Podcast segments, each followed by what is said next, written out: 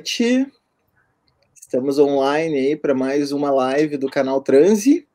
Depois de uma semana de pausa, em que o, o anfitrião aqui da casa teve que resolver os seus problemas outros, né? Aqueles que pagam salário. É, voltamos com as nossas lives. E essa semana vamos ter uma semana movimentada aí, começando pela live de hoje em que a gente vai começar a conversar com a Daniela Mazur e com a Lori Regatieri, ou Lorena, né? Uh, sobre o K-pop e o que vem acontecendo aí uh, em relação a isso. Eu vou agora, nesses primeiros momentos, uh, explicar um pouco eh, a ideia que eu imaginei para, digamos assim, ser curador dessa live e e aí o pessoal vai, vai entendendo. Primeiro, eu queria dizer que essas pessoas aí que a gente está recebendo são muito especiais, porque reverberaram muito na rede antes de, de começar a live, né? Foi bastante compartilhada e esperada essa, essa live. Então vocês são K-pops também, B-pops, né? B-pops vocês são também. Até fui fui aparar a barba, assim, porque hoje eu fiz umas bancas de TCC e me olhei no vídeo e pensei, nossa, eu tô parecendo o Tom Hanks naquele filme lá do, que ele ficou perdido na ilha lá. Então daí fui dar uma arrumadinha no, no visual para para fazer a live, essa live legal aí que o pessoal tá, tá esperando. É, bom, então qual é a qual é a questão da live hoje? A gente é, viu nos últimos tempos que uh, fandoms, né, que são esses coletivos de fãs um, relacionados com K-pop, que para quem não sabe, né, o pop coreano, né, depois a Daniela vai nos explicar em detalhes, diante de diversos tipos de manifestações, sobretudo vinculadas à extrema direita, movimentos racistas, movimentos neonazistas e, enfim, movimentos que negam uh, diversos direitos aí da, das populações, uh, que, tentaram mobilizar hashtags, ou tentaram mobilizar perseguições, ou tentaram mobilizar uh, estratégias, enfim, para emparedar as pessoas ativistas dos movimentos. os, os K-popers, eles eram chamados nas, nas hashtags, né? Uh, por isso essa, esse título aí, Hey K-Poppers, né? Que é mais ou menos o jeito que o pessoal usava para para chamar os K-popers. Eles eram chamados e uh, invadiam a hashtag, inundando ela, né, fazendo aquilo que chama do flood, né, uh, e fazendo com que ela ficasse, inundando ela com fotos de, de K-pop e tal, e fazendo com que ela ficasse inviável, uh, confundindo o algoritmo. Né? Então, a minha ideia em relação a essa live, ou melhor, em relação a esse fenômeno, né, é, foi que é, a gente precisava entender as duas pontas do fenômeno. De um lado, a parte mais cultural mesmo, né, do, do, do que, que é o K-pop, o que, que ele significa e, e, como é que ele se coloca no, no cenário uh, cultural contemporâneo. E do outro lado, uh, essa confusão nos algoritmos, qual é o significado tecnopolítico dessa medida e, e, e o que, que significa em termos de ação uh, que joga com as regras das plataformas, né? Uh, regras que eu, por exemplo, né, que venho, eu venho de uma outra geração, né? Eu, eu venho da geração dos blogs, eu não venho da geração da, da, das plataformas. Né? As plataformas entraram tardiamente na, na, na, minha história da internet. Então, essa questão de jogar com os algoritmos, por exemplo, é algo que eu não não manejo bem. E, e, acho que tem aí um corte geracional interessante também para a gente entender uh, como que funciona essa questão. E para isso, então, né, eu, eu, conversei com meus contatos, né, uh, e, enfim, também já conhecia a Lorena e, e, acompanhava o trabalho dela. Uh, e, e aí pensei em convidar uma pessoa que fosse estudiosa, né, especialista uh, no, no K-pop, e uma pessoa que fosse especialista na questão das plataformas, né, nessa política de algoritmos. E aí, então, essa ideia de fazer um ping-pong, uma tabelinha permanente, que é mais ou menos a toada que a gente vai tocar nessa live, entre Daniela Mazur e Lori Regatieri, uh, em que cada uma vai, vai, vai fazendo, elas vão tabelando entre si, daí onde que isso vai parar é só o desenrolar da live que vai que vai determinar, né? Mas a ideia era, era a gente fazer isso. Então, mais ou menos uh, para quem está nos acompanhando. Esse, esse vai ser o, o, ritmo aí da, da live, pelo menos no seu início. E depois, lá pelos 40, 45 minutos, a gente vai começar aí a ler os comentários de vocês e, e perguntas, e, e, aí vocês vão conduzir uh, a live comigo, né? Mas por enquanto eu vou fazer essa, essa, essa tabelinha cruzada entre Daniela e Lori aqui. Uh, bom, eu vou começar então com a, com a Daniela. Uh, Daniela, bom, acho que antes de tudo vocês podiam se apresentar, talvez, né?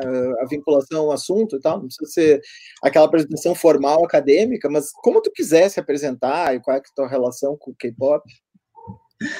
Então, é, muito obrigada, Moisés, pelo convite. Estava conversando até um pouco antes. Eu estou muito feliz por essa formação, poder conversar sobre esse assunto é, junto com a Lore. Eu acho que vai ser extremamente frutífero para todos, para mim e para todo mundo que vai assistir. Então, eu estou muito contente mesmo por estar agora, esse horário, conversando com vocês. Pois então, meu nome é Daniela Mazu, sou a Dani, todo mundo me chama de Dani. É, eu pesquiso K-pop e a Hallyu, né, que é a onda coreana, que abraça todos os fenômenos culturais é, da Coreia do Sul contemporânea, né? É, já faz 10 anos. É, sou doutoranda atualmente em comunicação pela UF, PPG-Com da UF, e fiz mestrado também, PPG-Com da UF, é, e sou formada em estudos de mídia também pela UF. Então, sou minha família é ufiana, sou totalmente parte da UF. É, então, desde 2010, eu estou dentro desse universo do K-pop, obviamente, primeiro como uma fã, é, me descobri em meio a esse universo, e a partir do, do interesse dos meus professores, que deram muito apoio desde o começo, eu comecei a trazer essas discussões que a Coreia do Sul me, me engajavam para a sala de aula. E a partir daí eu comecei a me ver como uma pesquisadora. É, claro que, primeiramente, como uma graduanda, e depois é, podendo investir nesse assunto no meu é, trabalho de TCC, né, no meu TCC, e depois mestrado e atualmente doutorado, já estou no terceiro ano de doutorado, agora pensando já num momento um pouco mais crítico, que é o momento de desenvolvimento da tese. Mas o meu TCC especial e a, e a minha dissertação de mestrado foram 100% focadas no universo, né, no fenômeno cultural que é a Hallyu, que é a onda coreana. É, eu pude trazer esse meu interesse pessoal para a academia, então eu tive muita sorte nisso, né, todo mundo que pode tem essa abertura. É, e atualmente, já no, no doutorado, eu tenho a abertura de escopo um pouquinho maior, no qual eu abordo a Hallyu também porque o meu interesse na minha tese é abordar a ascensão do, do mundo pós-ocidental através dos polos periféricos de produção cultural. E a Hallyu é um desses, né? Então, nesse momento, como eu disse, momento crítico, de desenvolvimento da tese, mas o, o K-pop é, é, de grande importância na minha biografia. É, eu, eu me vi como uma pesquisadora, me vi nesse, nesse movimento, nessa forma de me encontrar também, graças ao K-pop. Então, eu faço parte de diversos fandoms, eu acho que provavelmente devem ter alguns fãs nos assistindo agora. Então, sou muito fã do Big Bang, muito fã do BTS, sou muito fã do Winner, várias bandas que me formaram como pessoa. Então, existe um engajamento meu como pesquisadora, né, como profissional, e um engajamento também muito emotivo, muito pessoal, do qual eu, eu tenho muito orgulho de tentar encontrar sempre um equilíbrio entre esses entre essas duas personas minhas na hora de abordar o, esse fenômeno que é a Hallyu. Mas é isso, eu já fui repórter honorário da cultura coreana pelo Centro Cultural Coreano aqui no Brasil, então já tive esse, é, essa ligação mais estruturada com o governo da Coreia durante três anos. Foi bastante legal ter esse, essa, esse diálogo mais direto. E faço parte atualmente do grupo de pesquisa Midiásia, da UF também, no qual a gente, a gente tenta abordar a, a cultura contemporânea leste asiática, mas está na abertura da Ásia. É, nesse momento que é bastante crítico falar sobre Ásia, né? Nesse momento que a gente está percebendo a Ásia com outros olhos, assim, olhos que provavelmente quem faz parte dos estudos asiáticos no Brasil já estavam bastante atentos a isso, a essas abordagens, mas o, especialmente agora com o coronavírus, essa tentativa muito sacana de tentar chamá-lo de vírus chinês, a gente está tendo que abordar ainda de forma mais enfática, de forma mais séria, o que é a Ásia e o que ela representa para o mundo ocidental hoje. Então, é isso. Valeu. Lori, te apresenta para nós? Sim, bom, é, repetindo a, a, Dani agora, já estamos íntimas, Dani. Né? É, e é muito legal, assim, minha primeira live, então é legal é, estar tá conversando aqui com vocês nessa formação dessa banda aí, né, assim, um pouco, é, enfim, final do dia, é, eu passo o dia trabalhando com, é, enfim, escuta social, é, dados, e agora eu acho que foi, foi bem bem-vinda essa, essa conversa sobre cultura K-pop e a gente se juntar, sabe? Bom, é, meu, meu, nome é Lori, follow Lori no Twitter, muita gente que eu vi aqui já passando por aqui, amigos assim, né, do Twitter passando. É, eu sou doutoranda lá na ECO, é, agora estou em Brasília, é, e tenho, assim, também, um, pelo menos alguns 10 anos, é, eu estava pensando nisso outro dia, em que eu trabalho com, com o tema de cibercultura, é, e, e trabalho porque, pelo menos, eu consegui mapear 2009 como meu primeiro momento trabalhando com campanha política, né? Eu sou do Espírito Santo e foi a primeira vez que eu tive contato com é, com essa, essa possibilidade da internet, né? Então eu, eu, eu minha né, é, é, trajetória também se conecta muito através da política, porque eu acabei é, tendo é, uma trajetória bastante conectada com mobilização digital, coletivos. É, então, antes mesmo, porque a minha formação, eu começo com sistemas de informação, acho, é, achei uma fã falando que uh, legal isso, e, e, e eu fiz sistemas de informação por um tempo, depois fui para fazer serviço social, porque eu senti um, uma diferença muito distante, um vácuo entre a tecnologia, os estudos de tecnologia, é, principalmente nessa área de sistemas. E aí, uma surpresa, assim, pouca gente sabe que minha graduação é em serviço social, por exemplo, no qual, assim, boa parte da minha trajetória se conecta com é, estudos na área de juventude e direitos humanos. Então, de alguma maneira, é, eu ainda ainda não tinha conseguido realizar, eu acho que um sonho, porque um dos meus sonhos estava muito conectado à utilização de tecnologias é, para é, amplificação de direitos e a democratização da, da tecnologia. Né? E foi, acho que no espaço de juventude, no Espírito Santo, que eu encontrei essa possibilidade, porque trabalhando com jovens, eu percebi, esse foi o primeiro momento, que a internet era esse espaço onde realmente, é, é, num centro de juventude, tudo que assim jovens queriam fazer ter aula de web, blog e ter um web jornalismo e, e era tudo muito novo mesmo. E aí eu percebi que a internet é, era um lugar bastante interessante e que e era promissor nesse sentido da amplificação de vozes. E aí eu entro aí, né? Assim, é, eu começo a, a, me organizar dentro do LABIC, né? Que é o Laboratório de Estudos em Cibercultura da UFES, né? Com o professor Fábio Malini. E assim, sem, claro, ainda ter um, um é, acho que essa conexão com o mestrado, enfim, era realmente é, o, o do yourself, né? Assim, aprendi a programar sozinha é, e também, né? Claro, tive esse primeiro início de formação com aulas de programação, é, que hoje já são bem antigas, C++, é, enfim, depois, hoje a gente já fala de, de um universo muito novo, né, principalmente em relação aos algoritmos.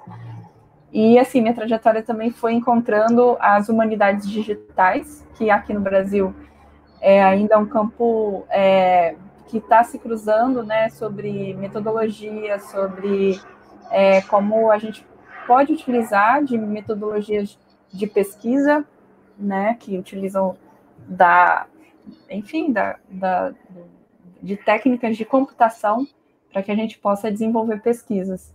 E eu acabei indo também, por exemplo, parar por um ano na Universidade de Alberta, no, mestrado de Humanidades Computacionais. É, Fiz mestrado na UFES, o que me fez muito feliz, porque é a universidade onde eu sempre cresci ali. E, e voltando ao LABIC, onde eu, eu tive a oportunidade de desenvolver muitos projetos na área de tecnopolítica, de é, eu acho que muito com essa relação sobre o pensamento sobre cultura e tecnologia e democratização do acesso. Né? Nós estávamos numa plenitude né, com Gilberto Gil, com os pontos de cultura. Então, nós tivemos muitas oportunidades de desenvolver projetos interessantíssimos, né, numa fase muito boa da universidade. É, e então foi lá que eu fiz mestrado sobre bots, né, assim, eu acho que finalmente eu consegui é, atrelar a possibilidade é, de, enfim, fazer raspagem de dados, entender a forma que que tudo isso se conecta nas plataformas, e o Twitter foi sempre esse lugar onde é, os agentes, os bots, as redes de, de ciborgues, de personas, de pessoas que performam né, a automatização. E foi assim que eu fiz a minha dissertação, e hoje no doutorado eu continuo pensando a algoritmização da vida, né? Assim, tentando é, puxar o que eu fui estudando com é, essa bibliografia sobre agentes e agora pensando é, os algoritmos. E eu continuo trabalhando né, bastante também nessa trajetória toda. É, fui trabalhei em diferentes campanhas com, com muitas mulheres em partidos é, da esquerda e enfim tive muito desse lado, né, de, de quem planeja é, campanhas, de quem conhece o, né, a, a plataformas de é, escuta social, que a gente chama de social listening, e, e, toda essa tecnologia, né, assim, que eu vejo os fandoms e acho incrível, é, porque eu consigo monitorar, então isso é muito legal. E eu acho que é isso, hoje eu estou muito focada é, em realmente entender como isso funciona, conversar com, com pessoas como a Dani, assim, entender como essa relação entre tecnologia, cultura e política podem funcionar. Legal, obrigado, Lori. É, só a Valéria fez um comentário aqui perguntando. Não é a Magnólia, Valéria, é o Lucrécio, esse gato aqui atrás, que participou aqui do primeiro momento da, da live. Né? A Magnólia é minha gata branquinha. O Lucrécio é esse que percorreu aqui o, o cenário enquanto vocês estavam falando. É, e agora foi dar uma descansada ali enquanto nos escuta. É, bom, é, então vamos, vamos começar. O pessoal que está comentando podem comentar e fazer perguntas, mas a gente vai retomar elas mais daqui a algum tempo. Mas se vocês quiserem já ir deixando as perguntas do lado, depois lá no final a gente lê todas desde o começo, tá? Uh, bom, vou começar com a Daniela, então, ou com a Dani, né? Já que ela nos deu a, a intimidade. Uh, Dani, uh, tu podia falar um pouquinho para nós desse deslocamento é, geocultural, digamos assim, para esse mundo pós-Ocidente, né? Esse, esse deslocamento para a Ásia da, da cultura pop, como é, como é que tu posiciona essa questão? Vamos começar num nível mais aberto, assim, para depois a gente ir fechando na direção do K-pop. Só teu microfone está fechado. Teu microfone está fechado. Aí. Pronto, agora foi. Então, é, partindo da, da Hallyu, né, partindo da Coreia do Sul, a gente está vendo uma movimentação que já não é recente, assim, né? A tá, é, quando a gente pensa a construção desse fenômeno como um fenômeno transnacional, né, de exportação, já são quase 30 anos já de, dessa, dessa construção nacional da Coreia do Sul, a fim de transformar os seus é, objetos culturais, sua produção cultural, como parte de um movimento mesmo de exportação da, da ideia de Coreia do Sul, né? E da atualização também dessa, desse ideal nacional. Então, não é recente, mas é recente, né? A verdade é essa, 20, 30 anos ainda é pouco tempo, mas quando a gente olha para a Hallyu, a gente olha para o K-pop, vê esse potencial de alcance num, aumentando exponencialmente, é, parece que até é algo bastante recente, né? Bastante pouco tempo que acontece.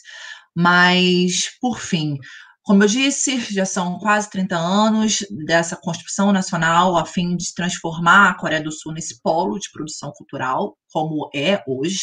É, a Coreia do Sul antes era um país completamente desligado dessa, dessa estruturação nacional a fim de ser uma um exportador, né, uma, um grande influenciador cultural ali na região do leste asiático. É, antes a gente tanto que a gente sentia bastante isso aqui no Brasil, a gente tinha a, a força de Hong Kong com os filmes de Kung Fu, e tínhamos é, o Japão com a força dos animes e dos mangás, que eram sim os grandes produtores e exportadores de, dessa produção cultural ali na região, né? Então, e, e que obviamente também influenciavam os países vizinhos, como a Coreia do Sul. É, contudo, a Coreia do Sul, nessa, nesse movimento que foi muito interno, muito local, de uma estruturação de um consumo nacional de cultura pop, para também é, preencher suas grades televisivas, é, produzir conteúdo nacional para as rádios, é, começou a estruturar a sua produção nacional, né? ligada à cultura. Mas tem um momento muito específico e importante nessa nesse levante, né, nessa ascensão da Coreia do Sul, que foi no final dos anos 90, na, na crise financeira de 97, que o país quebrou, Coreia do Sul quebrou, depois de um, de um movimento muito acelerado é, de sua economia, né? Porque se tem uma coisa que liga a Coreia do Sul a, ao Brasil, é alguns momentos históricos, assim, que é até interessante, porque Brasil e Coreia do Sul viveram é, suas ditaduras quase ao mesmo tempo, e saíram delas também quase ao mesmo tempo. Então, nesse momento ditatorial, começou ali no, no, nos anos 60 na Coreia do Sul, é, o país teve um crescimento muito acelerado, estrutural, né, do país. Pós-guerra, a Guerra da Coreia aconteceu nos anos 50, o, então, o governo ditatorial chegou nesse momento de tentativa de uma é, proteção nacional, né, a mesma ladainha que aconteceu aqui no Brasil, e incentivou muito o país nesse crescimento é, econômico. Né? É claro que a custo de muitas vidas, a custo de muito sangue derramado, mas sim, existiram muitos, é, eram planos quinquenais de crescimento do país a fim de se manterem no, no poder e a fim de é, construírem é, laços positivos de diplomacia com outros países. Então, no final dos anos 90, já estavam ali passando por um processo de democratização. É, a, a ditadura na Coreia do Sul oficialmente acabou ali no final dos anos 80, mas só realmente aconteceu nos anos 90, nesse momento de grande mudança nacional, que foi esse momento da crise de 97. E por que eu falo tanto dessa crise de 97? Fiz todo esse levantamento histórico é, curto, mas de uma forma ou da outra grande, é, porque foi com essa quebra de todo, uma, de todo um crescimento econômico, financeiro muito acelerado do país que o, o governo começou a olhar a cultura com outros olhos. Começou a olhar a indústria cultural como uma forma de tentar reestruturar financeiramente e economicamente o país. E tanto que uh, existe um marco, é, é, um marco meio que é muito mais, a gente usa muito mais na academia para poder organizar é, a história a favor da compreensão da ascensão da Hallyu, que é 97, 1997 quando a Hallyu ela é ela ganha esse nome, né? E Hallyu eu vou tentar quebrar aqui. Eu, vi que alguém perguntou sobre como se escreve o nome do fenômeno, tá aqui, Hallyu. É, aí a Fernanda respondeu, certíssima, H-A-L-L-Y-U, que é a, tradu a tradução direta para português seria onda coreana, assim, porque Han é, é algo coreano ligado à Coreia, é, e Liu significaria fluxo. Assim, é claro que uma tradução muito simples, muito rápida, sendo bastante concisa. Então, quando foi traduzido para o inglês, tomou essa ideia de fluxo para onda e traduzimos a partir daí para a onda coreana. Então, é, foi nesse momento, com a entrada da, da Hallyu, né, que foi ser chamada de Hallyu, é, na esfera chinesa, especialmente na China continental, com os dramas coreanos, que a, a imprensa chinesa designou esse nome, né, vendo esse fluxo de, da cultura coreana entrando na China.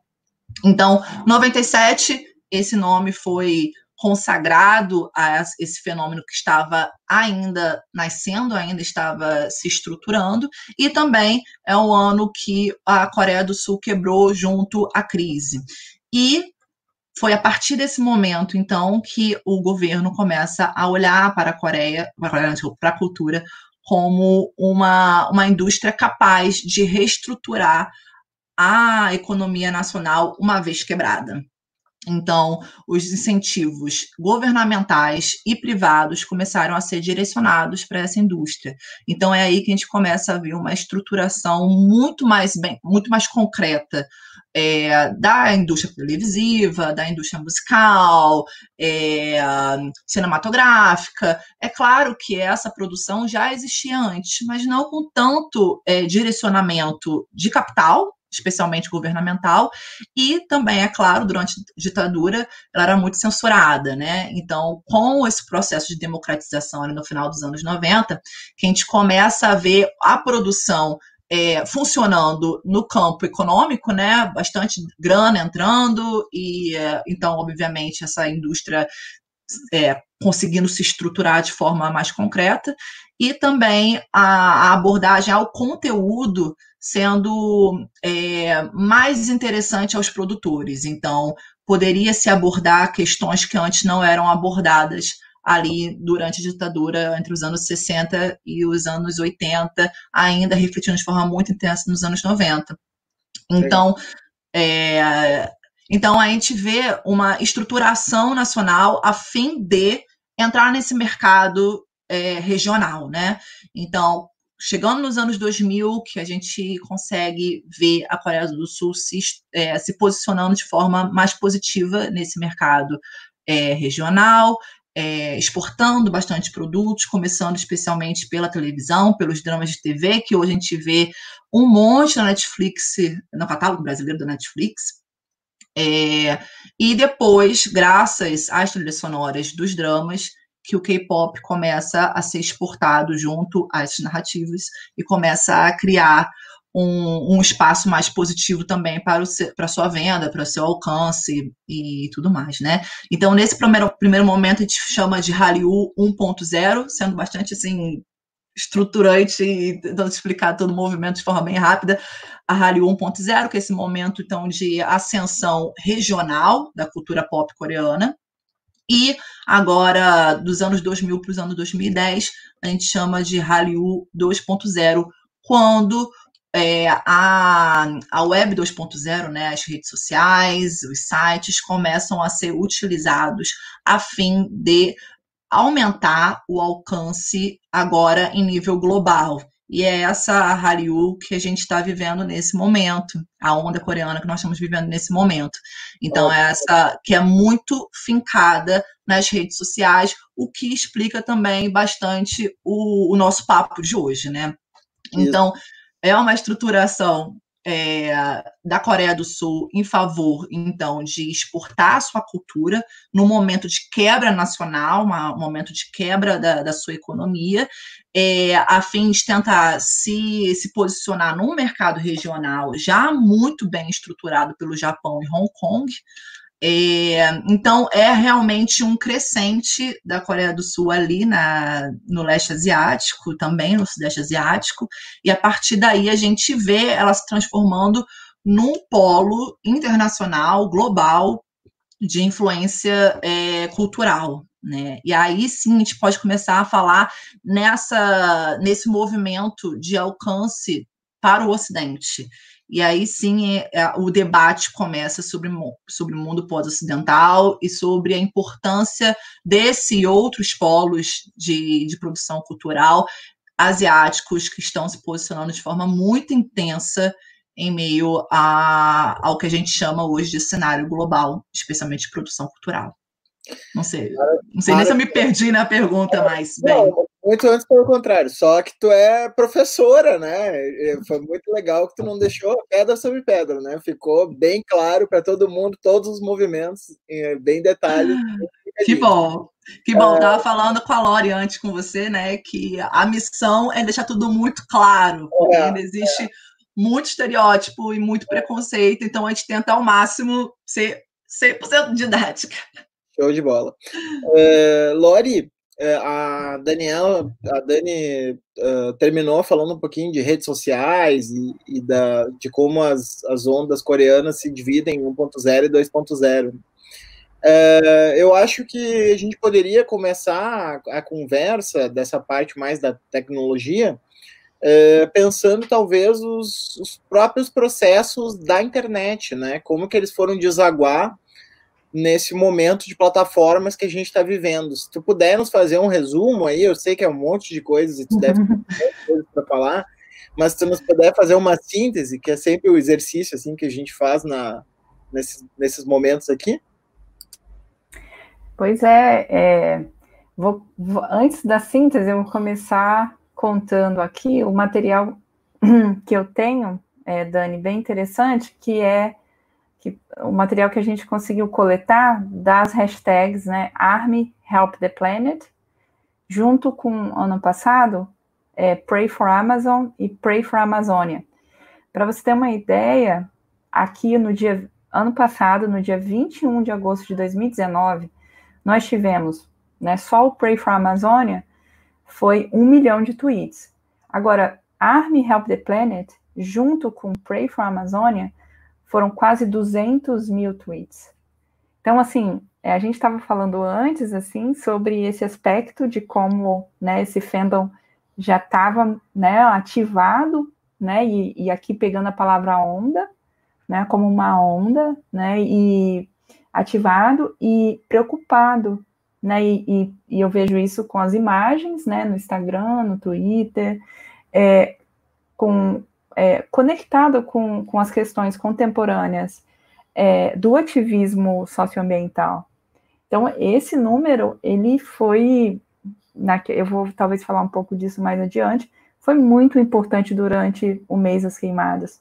Eu diria que é, é realmente foi, foi é, um tsunami, né? Uma onda não, assim, um tsunami.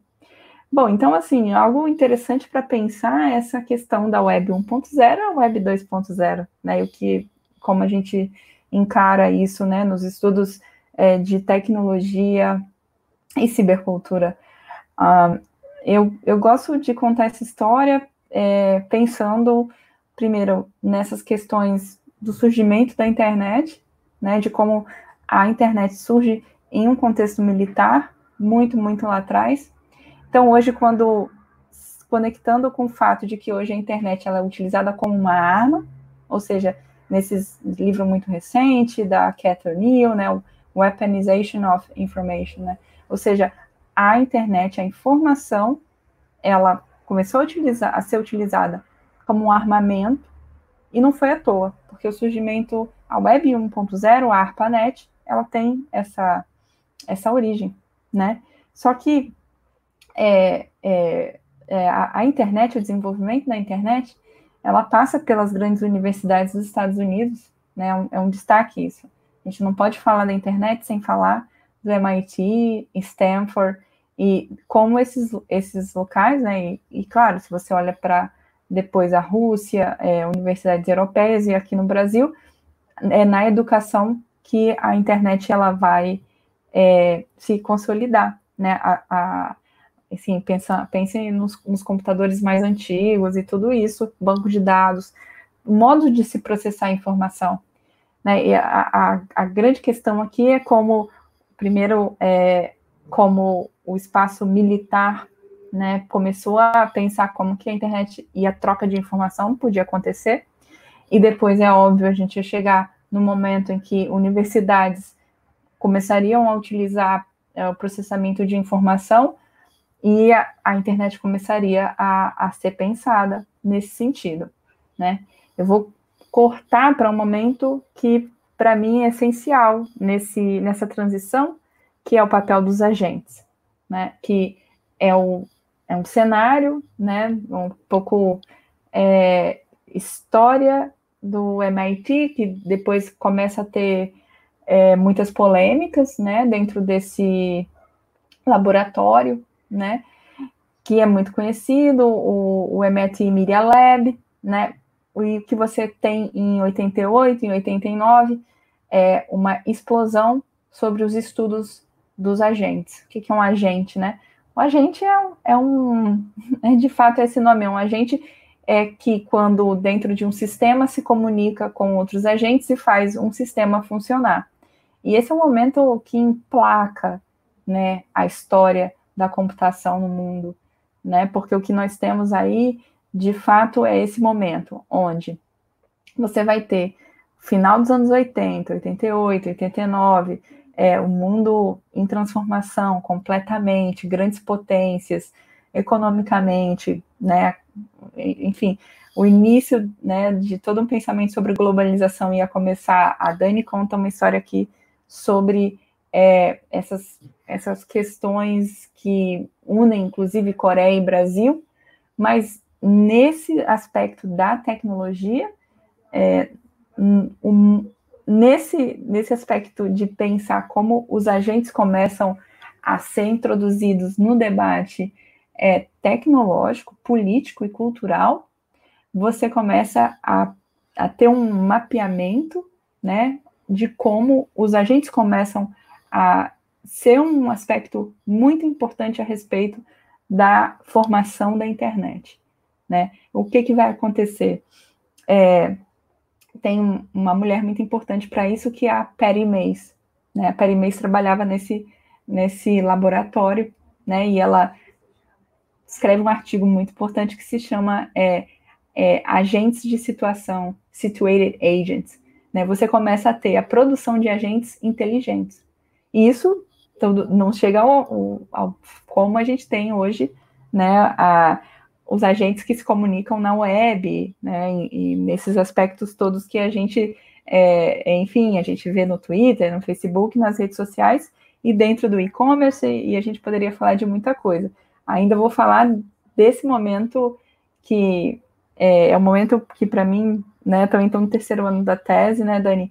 Então, historicamente, é um momento de virada, né, e eu acho que ainda é pouco estudado sobre como esses é, agentes começam a posicionar né, o modo como que nós vamos se comunicar entre nós, pessoas, e se comunicar com agentes, e os agentes coordenando a comunicação dentro do sistema.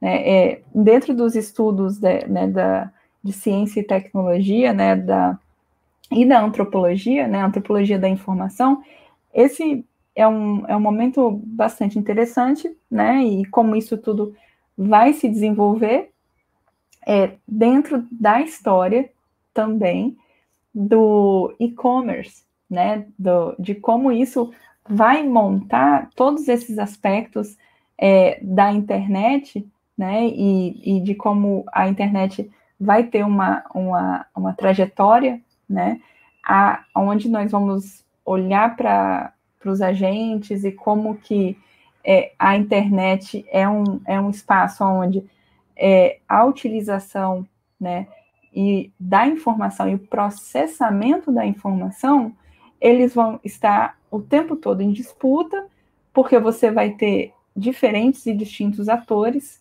é, tentando produzir agentes mais inteligentes que possam é, situar é, o excesso da informação, processar, né, situar isso que hoje a gente tem em excesso, mas ainda lá atrás, né, no final dos 80, aquilo é, é, em síntese, né, você já podia pensar assim, uou, isso é ainda, isso já é um excesso, né, e, e, e o que acontece hoje é que você olha para, enfim, para os serviços da Google Cloud, você olha para é, todos esses é, aspectos a respeito de base de dados e privacidade, né, e e essa história dos agentes faz parte disso, porque é a história que começa a contar o modo como o modo como a gente vê uma interface, né? O modo como é, as vendas na internet vão, vão ser organizadas, né? As, as nossas interfaces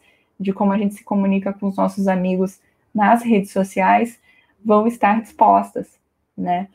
Agora, dentro desse aspecto do, do, da história da internet, não podia faltar dentro dessa síntese né, o modo como o ativismo vai utilizar a internet. Né? E o grande destaque dessa história é Seattle, né?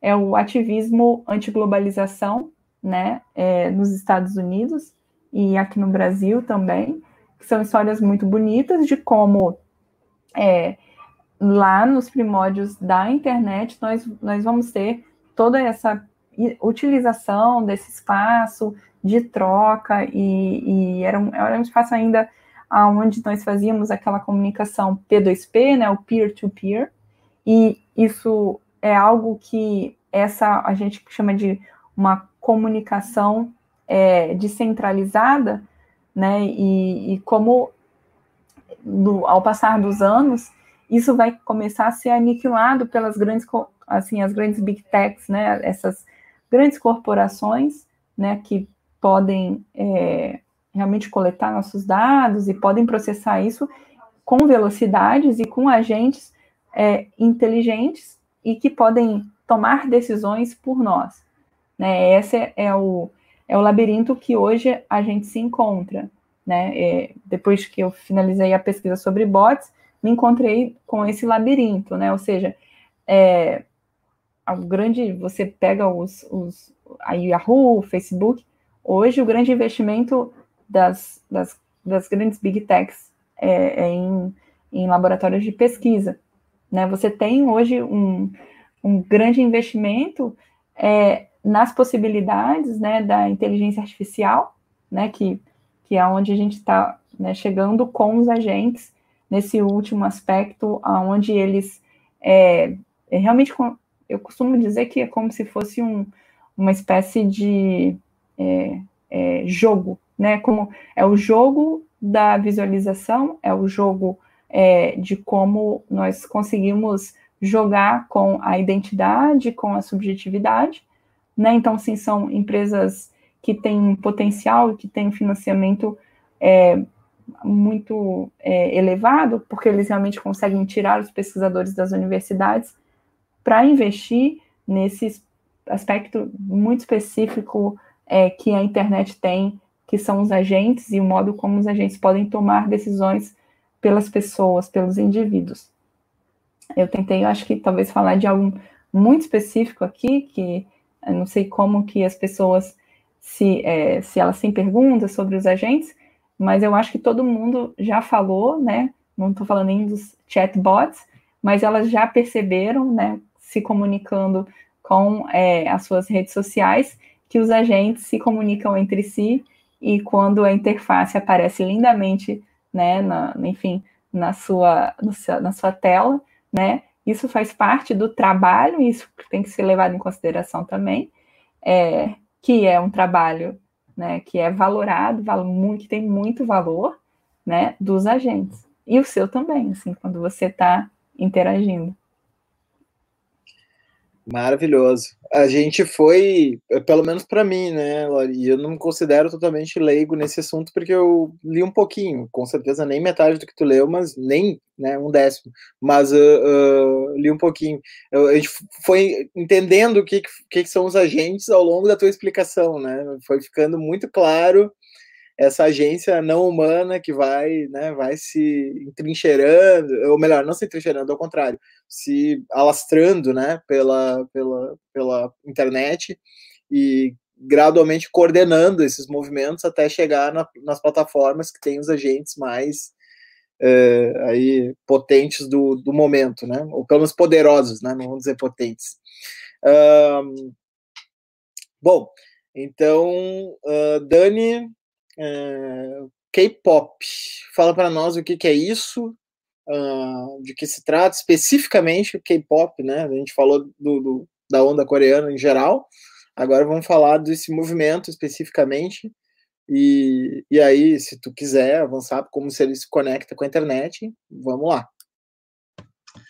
Vamos lá, então.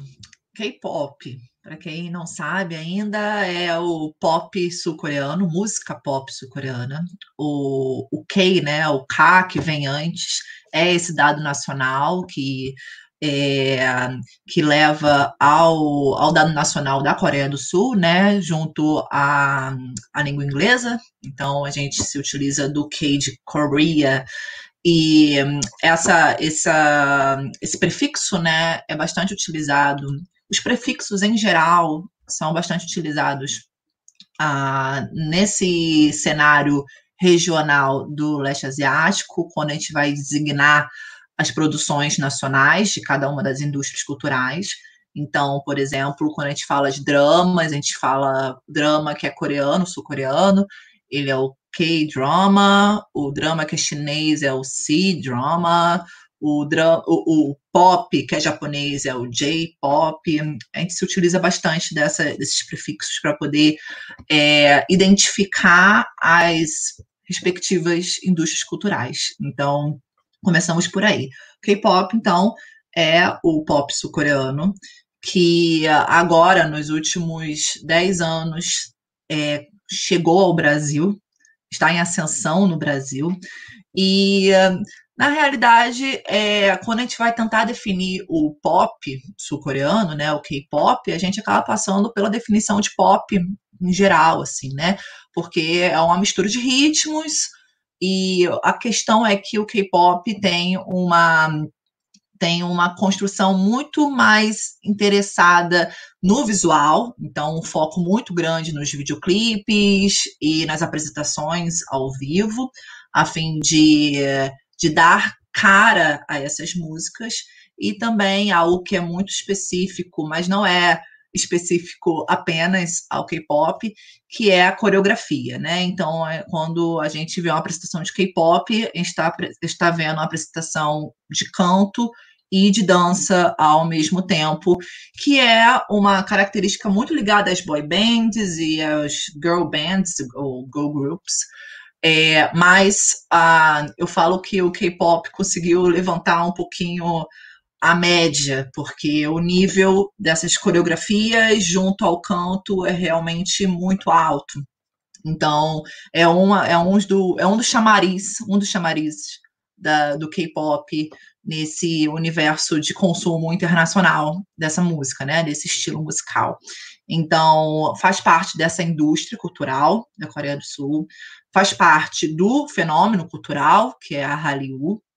É, não foi o, o primeiro, né, o, o grande, é, a grande, o grande pilar da, da Hallyu no seu início, como eu falei, foi a televisão, foram os dramas coreanos, mas junto a essas trilhas sonoras, o K-pop conseguiu se espalhar na, na, no leste asiático, sudeste asiático, e chegar aqui para o nosso lado do Brasil, da América Latina, e tem essa perspectiva, então, de adaptação, de, de estilos musicais, de formas de dança, de abordagens de, de vídeo, a fim de realmente aumentar o seu alcance é, industrial de venda desses produtos. Tanto o produto estritamente ligado à música, né, à música é, do K-pop, mas outros produtos atrelados, como é, os clipes, os reality shows, os próprios dramas coreanos,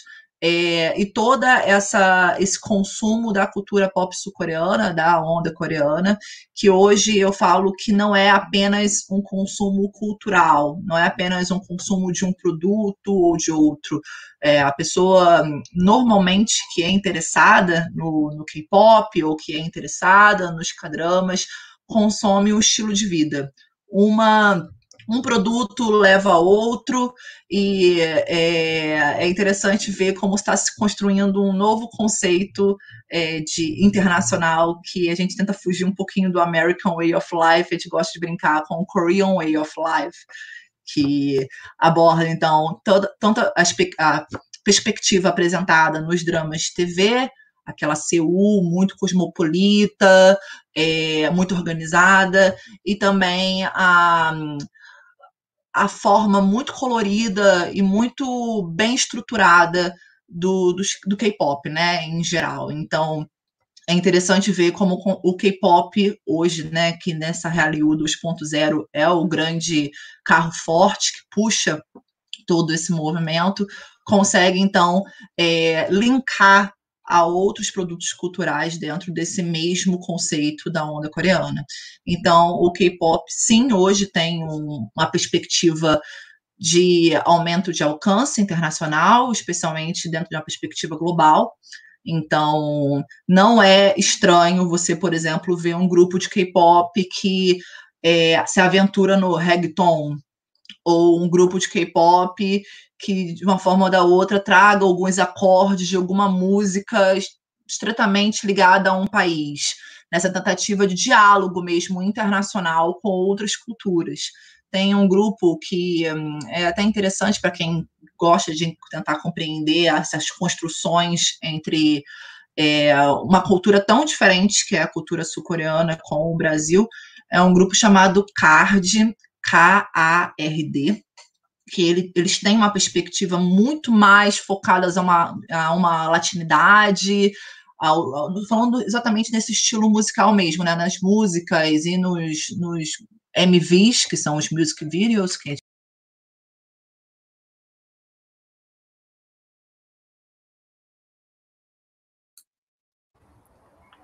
Ué, os K-popers. Botaram uma página, será? A Dani, o que será que aconteceu? Vamos tentar falar com ela no. Ué, estranho. Nunca tinha acontecido isso. Se caiu a internet dela daqui a pouco. Acho que foram os fãs do K-Pop, estão muito agitados aqui no. Agitados derrubaram ela, né? De tanta, tanta emoção. vamos, vamos seguir então, Lori. Uh, você podia explicar para nós, então, essa questão do, do papel do algoritmo e da hashtag no Twitter, como que a direita. Ah, voltou a Dani. Voltou a Dani. Dani? Vamos, vamos. Nossa, que estranho, porque não caiu a internet aqui. É, você caiu não... mesmo, né? O pessoal achou que alguém puxou teus pés e te derrubou da live aqui mesmo. Desculpa se alguém está chateado comigo. Não, tudo bem, tudo bem. Tentaram me derrubar. Mas, por fim. Por favor eu estava falando sobre, nem lembro mais, meu Deus do céu, eu estava falando sobre o card, sobre essa ligação da tentativa de latinidade dos, do grupo, assim, nesse caso, é um caso muito específico, que é um grupo que fez muito sucesso aqui no Brasil, quase todo ano eles fazem uma turnê em diferentes estados, então o K-pop tem essa tentativa de adaptar-se ao ambiente globalizado. Então, não é estranho você ver essas misturas de ritmos dentro do K-pop. Então, é muito difícil você definir, é apenas isso. Não, tanto que o próprio K-pop, normalmente, se você ouvir uma música, qualquer música do K-pop, você vai encontrar no meio da música um rap. Então, tem muita influência do hip hop, muita influência do rap. Essa tentativa de misturar ritmos é, é, é essencial para compreender o K-pop desde o seu início. Então, de, de, desde o seu início, como nós conhecemos ele hoje, né? Porque o, a, a, ideia de música pop na Coreia não veio apenas da música do K-pop, né?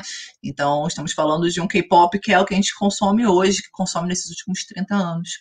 Então, é por isso que, por exemplo, com essa, esse levante do Black Lives Matter, muitos. É, artistas do K-pop foram demandados um posicionamento político por causa desse, por causa do próprio K-pop se utilizar de questões culturais é, da comunidade negra.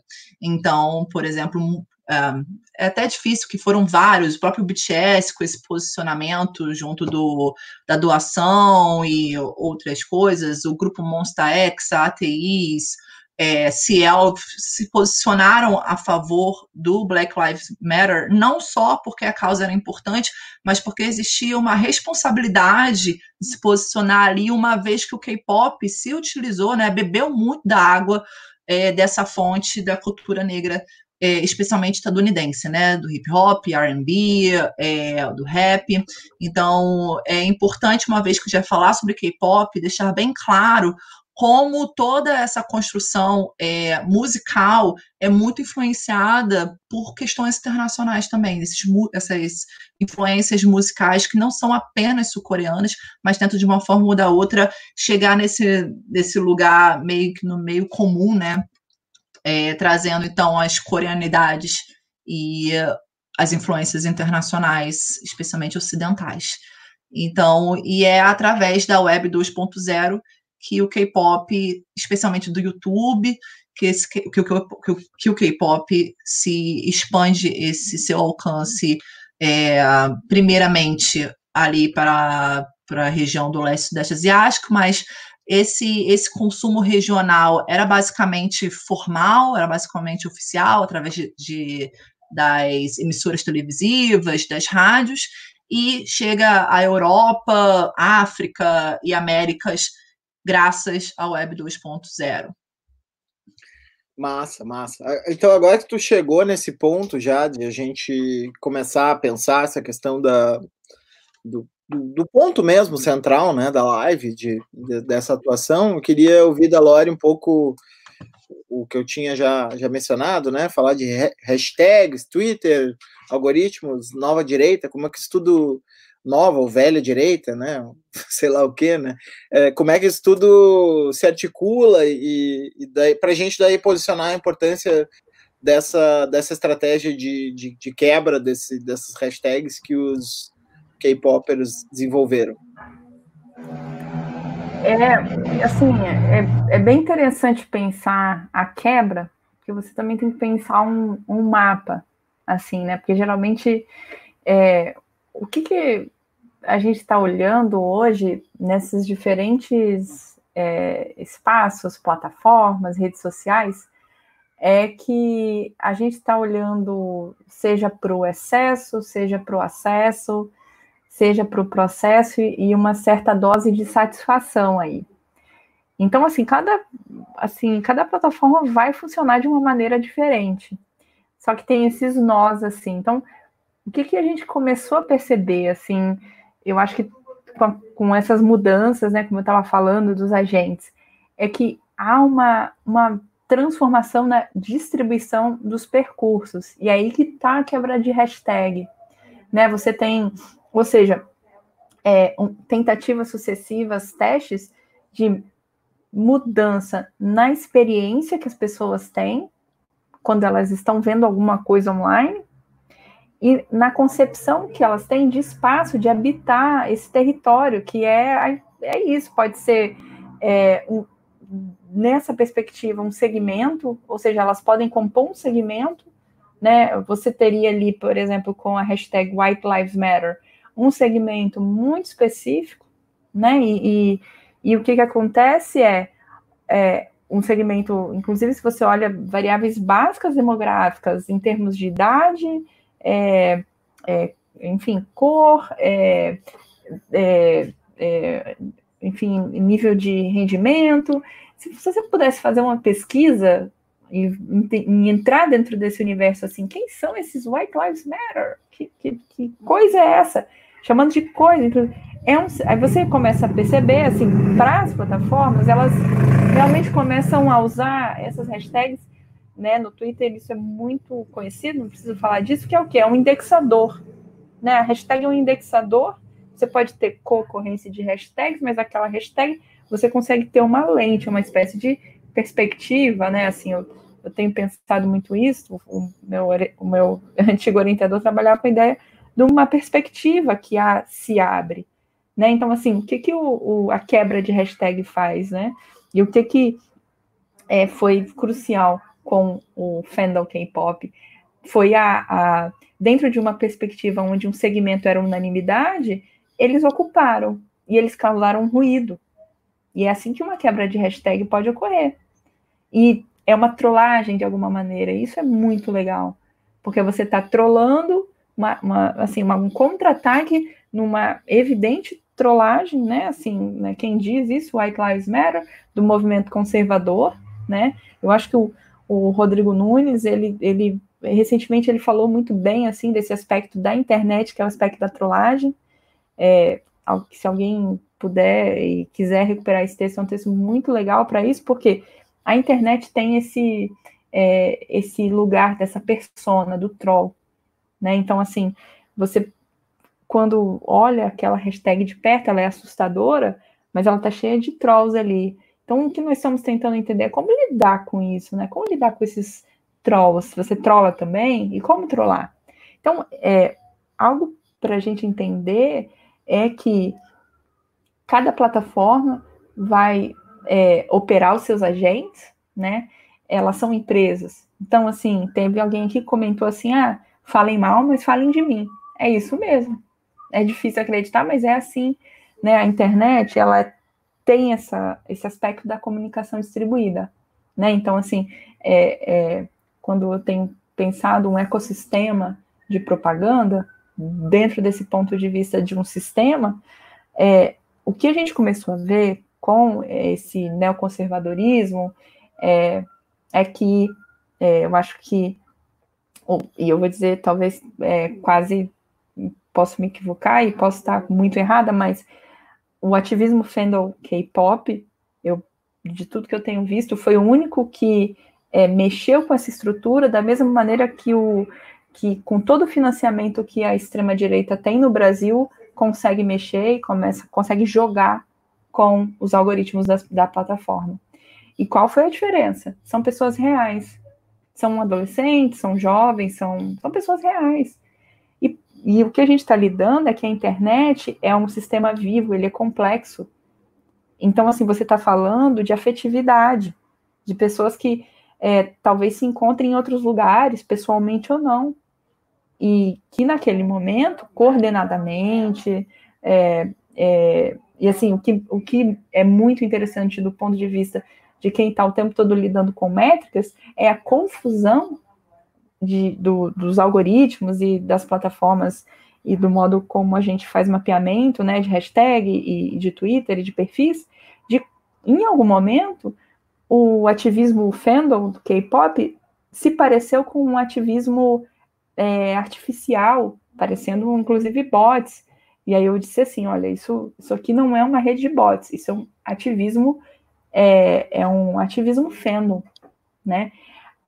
Um aspecto que eu acho que precisa ser destacado é isso, assim, você tem é, uma conexão dessa, desse, desse efeito, né, entre da comunicação distribuída que é, hoje né, com esses, é, escritórios, departamentos, ixi, poxa, a Dani caiu de novo, de marketing das empresas, né, nós temos que é, acompanhar as transformações do, de como, aqui espe especificamente falando das redes sociais.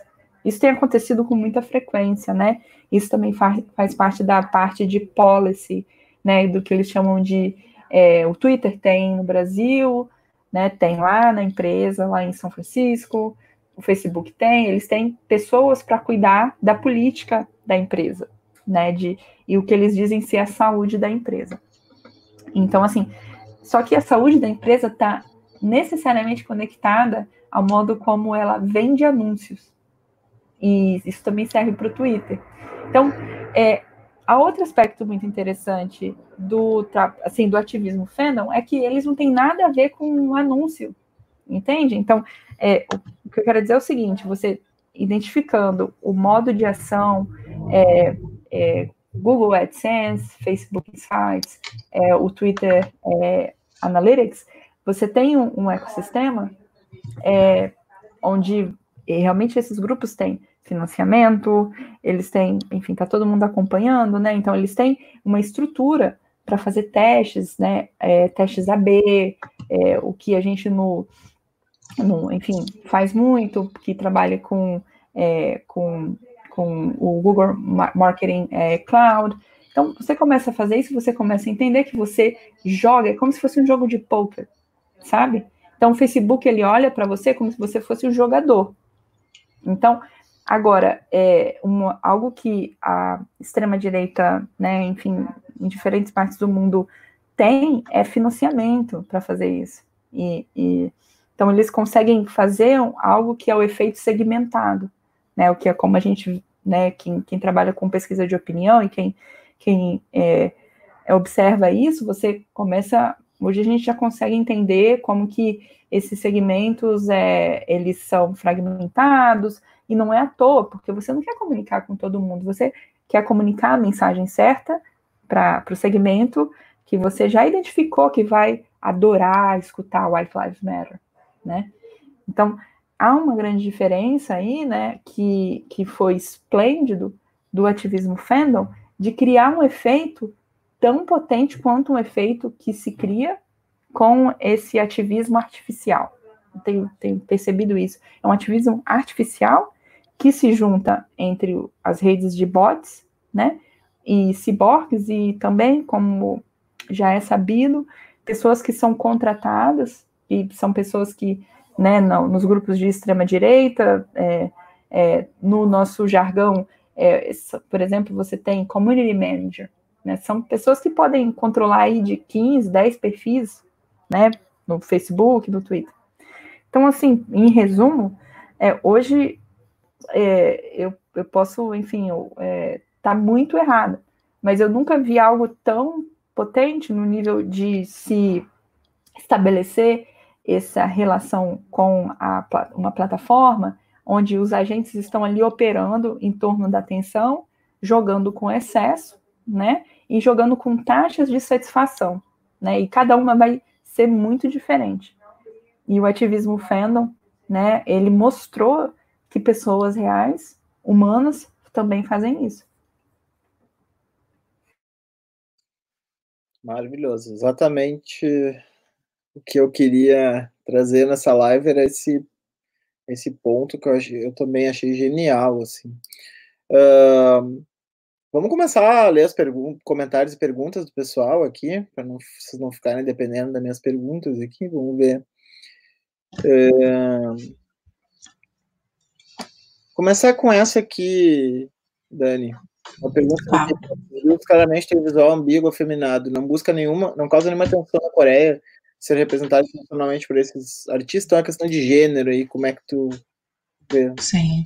Eu só vou adicionar uma coisinha à fala da Lori, que foi perfeita, é que é interessante, dentro do White Lives Matter, existia uma, um fluxo gigante de fancams, né, que são as, as gravações dos ídolos do K-pop, que, devemos lembrar novamente, não são brancos, são amarelos. Então, ainda, se você falou de ser levemente irônico, ainda é mais interessante essa leve ironia de preencherem uma hashtag é, né, da supremacia branca com rostos não brancos. Então, eu só queria adicionar isso, porque sua fala foi mágica e perfeita, não tem nada que adicionar além disso. Mas, por fim, sobre a pergunta do Ítalo. É, é, esse visual, ele pode ser um tipo de tensão para nós ocidentais. Agora, quando a gente fala na perspectiva sul-coreana, é, é, a ideia de beleza é diferenciada. É, é claro que existe uma é, a comunidade, quando a gente fala sobre o leste da Ásia, a gente pensa muito sobre um patriarcado muito enraizado. Então, no início do K-pop, nesse histórico que eu fiz para vocês, é, claro que tiveram tensões com nesse momento de exportação do K-pop, com esses rostos que, de uma forma ou da outra, existia algum tipo de ambiguidade de gênero, certa androgenia, é, mas de uma forma ou da outra, quando a gente fala sobre o, é, a beleza, a ideia, o ideal de beleza é, masculina na Coreia do Sul, a gente até está discutindo hoje na academia e também até mesmo em, no jornalismo, na mídia em geral, sobre uma soft masculinity, que seria uma masculinidade suave. Então, uma abordagem que não devemos, devemos deixar bem claro que não foge da heteronormatividade, mas a forma como se pensa a, o ideal de beleza do homem é um pouco diferente.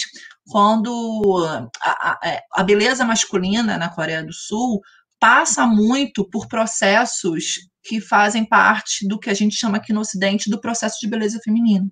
É, da maquiagem, do trato do cabelo, essa, tudo isso que é ligado ao, à ideia de gênero feminino aqui no Ocidente. Quando eu falo de Ocidente, falo na nossa perspectiva brasileira. Então, pode ser que sim, para a gente seja algo que cause tensão, mas lá faz parte da, da, da construção cultural, nacional e regional. É, a, a, essa ambiguidade não será algo ambíguo, não será algo que seja estranho, mas que, faça, que faz parte da construção do, do ideal de beleza masculino. Então, eu, meu orientador, Afonso de Albuquerque, até mandar um abraço para ele, que esteve comigo desde o início da minha carreira como pesquisadora. É, ele foi, ele fez uma viagem para Tailândia e ele viu diferentes é, estandes de venda de, ma de maquiagem é, para homens, assim, ele mandou fotos também, é, maquiagem com, é, com, com ácido para clarear a pele e tudo mais, a gente teve uma discussão ligada a isso, e mas essa, é, é, esse ideal da beleza que não é estritamente ligado aos nossos ideais ocidentais, assim. E é algo que, quando a gente vai estudar o K-pop, a Hallyu e qualquer outra cultura do leste da Ásia ou do sudeste da Ásia, da Ásia, a gente tem que tentar se, de se desconstruir de alguns dos nossos, nossos ideais ocidentais, do que a gente constrói na nossa mente, a partir das nossas criações culturais, do que é certo, o que é errado, o que faz sentido, o que não faz sentido. E essa questão da, da ambiguidade, da androgenia, é, é realmente uma outra abordagem. Então, não, não causa tensão.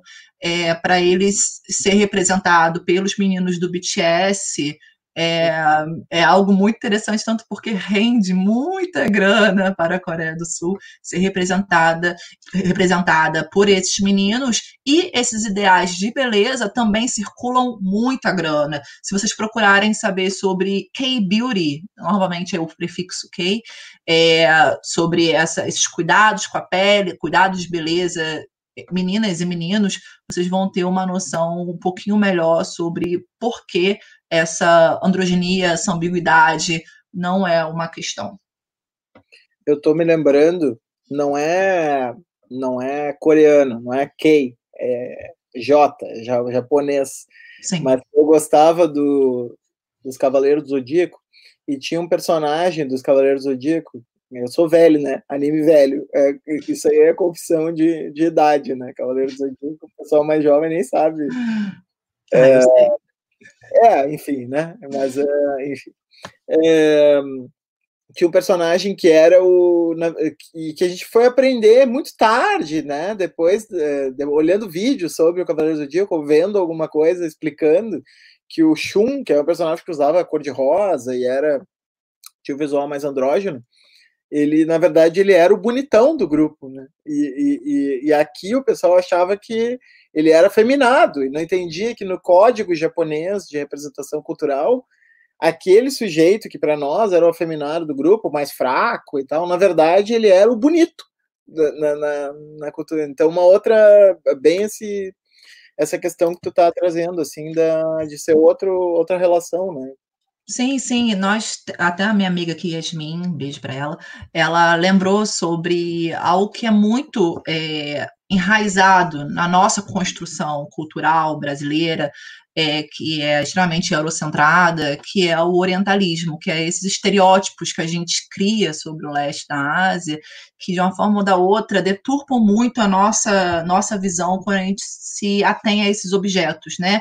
Ou quando esses objetos aparecem na nossa cara, como é o fato do K-pop, assim, que para quem faz parte do ambiente do Twitter, como está discutindo aqui, não tem mais como não saber do que se trata, não ter visto alguma vez pelo Twitter passando, se não for através de comentários e de hashtags relacionados ao K-pop, são essas quebras de hashtags que não é, é, algo que realmente é muito presente quando a gente fala dentro do, obviamente, do ambiente do Twitter brasileiro, né? Nos outros países eu não sei muito bem como é que é, tá essa, essa, essa, esse fluxo né, de dados mas a gente tem que ter muito cuidado dessas, desses estereótipos uhum. e preconceitos que são atrelados a essa nossa construção muito eurocentrada, muito ocidental, focada uhum. nesses ideais ocidentais, que criam esses ideais de que, de que faz que funciona, que esses ideais ocidentais, que a ideia de ocidente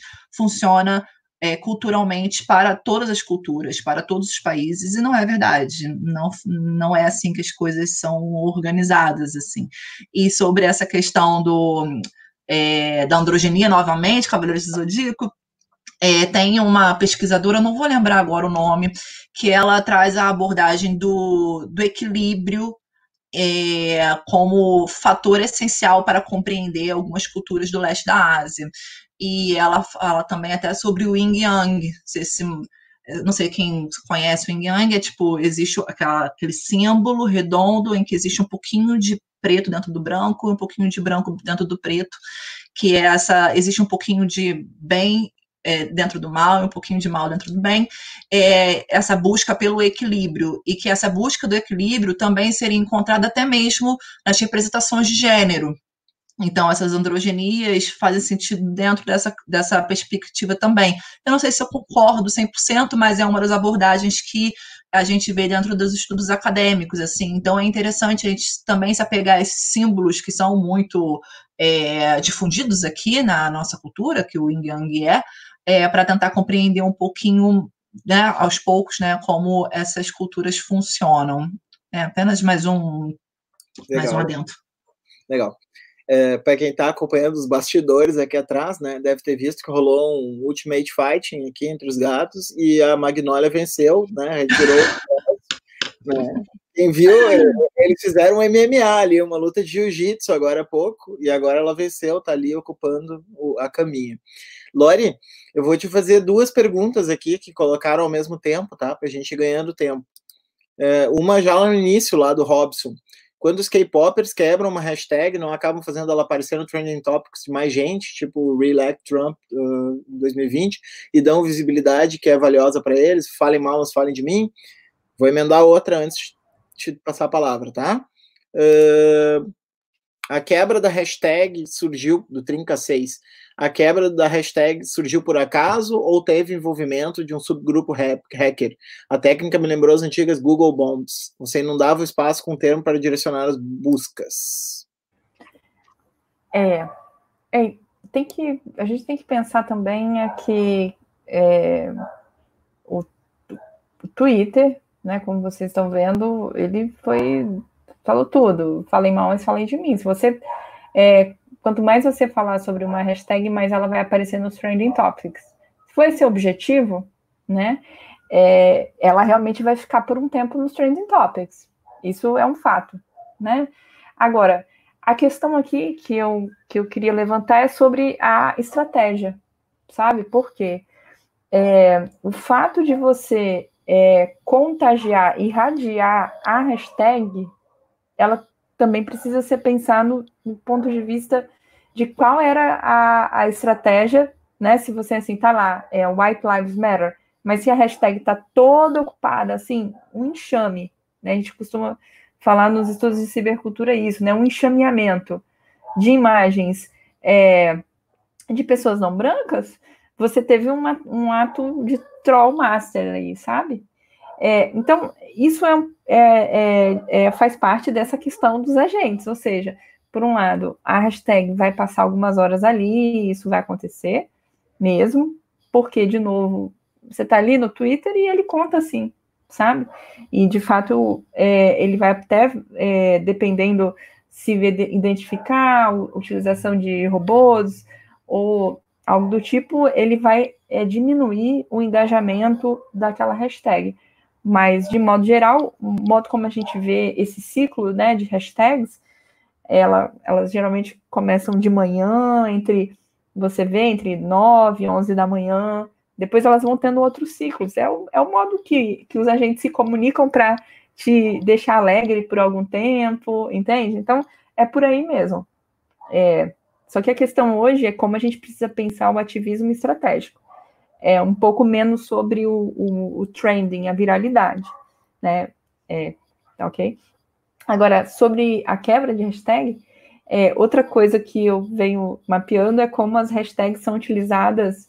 É, a gente às vezes tem visto né, no, no movimento conservador da extrema-direita no Brasil utilizar o nome errado, né? Assim, utilizar termos de português, isso tudo. Isso também foi uma estratégia há algum tempo atrás do Wikileaks, há algum tempo, não há muito tempo. O Wikileaks, no vazamento, utilizou é, variações de uma hashtag. As pessoas até achavam que, que era errado, e não era. E repetiram isso, né? Eu digo que o ativismo conservador da extrema-direita aprendeu muito com, com a nossa história é, nesse, nesse mundo de ativismo, né, do ativismo progressista, é, é, enfim, desde o tempos, dos tempos, não sei vocês, de Mirk e aí, né, dos canais e tudo mais. É, então, é, teve muito aprendizado aí. Então, esse, esse exemplo que você dá é muito bom, porque ele está diretamente relacionado ao, ao modo como é, esses mundos, eles funcionam. Cada, cada plataforma é um mundo diferente. Então, esse Google Bomb aí, né, ele funcionou daquela maneira, o Twitter funciona de uma, e é, é, e, e, o Facebook funciona de outra. Né? O Facebook talvez seja hoje a máquina mais potente aí, junto com o Google, tá?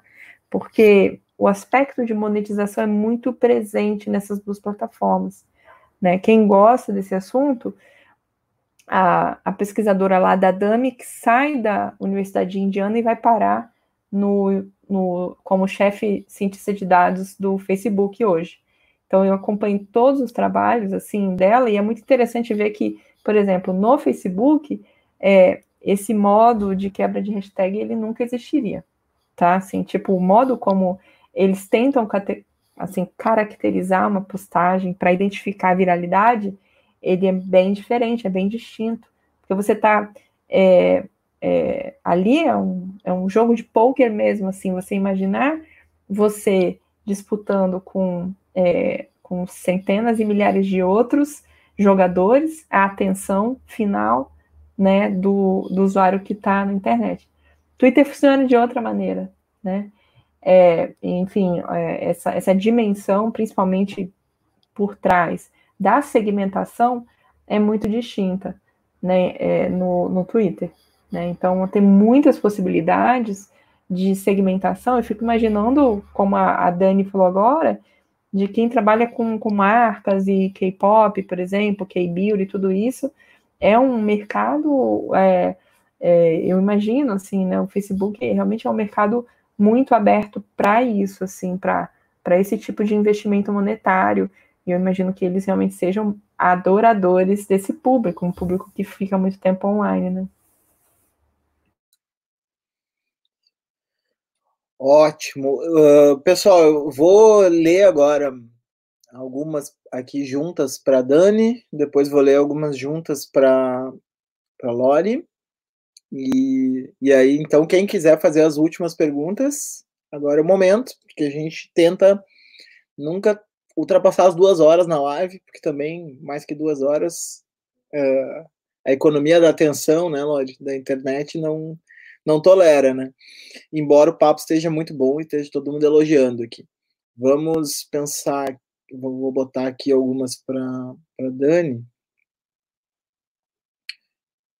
Uh, alguns comentários e perguntas, tá, Dani? Uh, então, aqui. Beleza. Gostaria, gostaria de saber se a influência dos K-popers no público brasileiro está indo além do cultural e afetando também as condutas políticas nas redes sociais digitais. Quebra dos hashtags.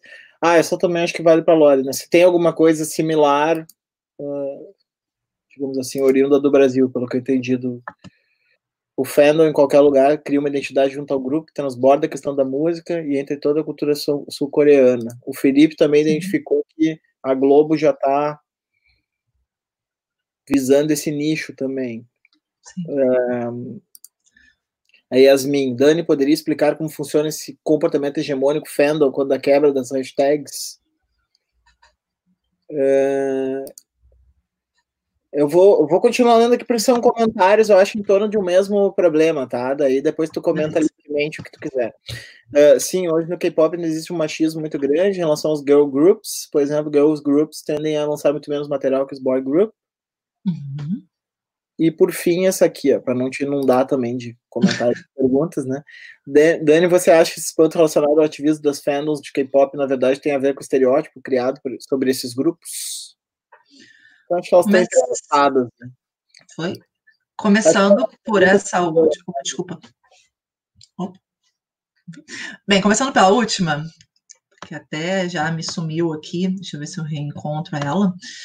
É, sim, sem dúvida. Eu acredito que por termos uma construção cultural que nos leve a estigmatizar, é, estereotipar ou até subjugar culturas asiáticas, é, especialmente aqui no caso leste asiáticas, é, quando a gente vai abordar, especialmente na grande mídia é, ou nas redes sociais, esses produtos culturais, esse espanto é muito ligado a um estigma, é muito ligado a uma construção cultural. Então, é, esse orientalismo que eu falei antes, e até mesmo racismo, preconceitos, que também são ligados a uma construção eurocentrada nossa, né? São, são fenômenos que, de uma forma ou da outra, se interconectam quando a gente pensa na construção cultural brasileira.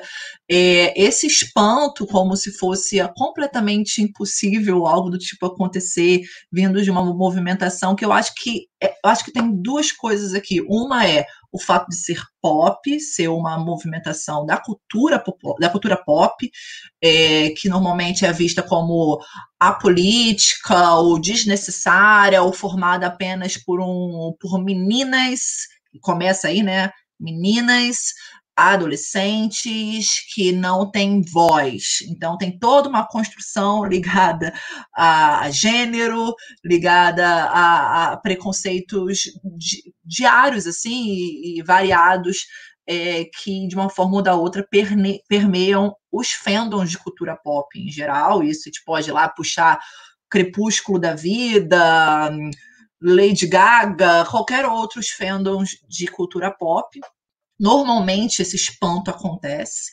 e esse agravante, né, que seria o fato de ser um pop que não é um, um pop americano, mas sim um pop sul-coreano, que até 20 anos atrás a gente não ouvia falar sobre Coreia do Sul aqui no Brasil. Então, quem são esses que de uma hora para outra invadem o nosso espaço, assim. Então, existe toda uma construção ligada a esses preconceitos, a esse orientalismo, que, de uma forma ou da outra, é, alimenta esse espanto, como se esses espaços é, de, de fãs, esses espaços ligados a um consumo não central, não ocidental, não, pudesse ser, não pudessem ser espaços também de discussões além cultura pop, além é, além daquele produto que está em foco através do consumo desses fandoms. Então, sim, eu percebo muito isso e é algo que se estende para outras vertentes que não, não só ligadas a, a essas questões políticas, a esse espanto, mas também a forma como a mídia, a grande mídia aqui no Brasil, no caso, e eu falo aqui no Brasil porque é o nosso caso, mas no Ocidente geral, normalmente carrega esses estereótipos de forma muito forte quando a gente vai falar sobre é, esses fenômenos culturais não centrais, não ocidentais. É, Deixa eu ver se eu encontro os outros comentários, porque passou. Sobre o machismo no K-pop. Sim, é uma sociedade extremamente patriarcal e machista. Como eu estava falando antes, existe essa construção da soft masculinity, a masculinidade suave, mas ela é heteronormativa. A gente fala sobre uh, o lugar do homem na, na, na sociedade sul-coreana. A gente vai ficar aqui horas e horas discutindo, porque é realmente uma abordagem é, é uma abordagem muito patriarcal de sociedade.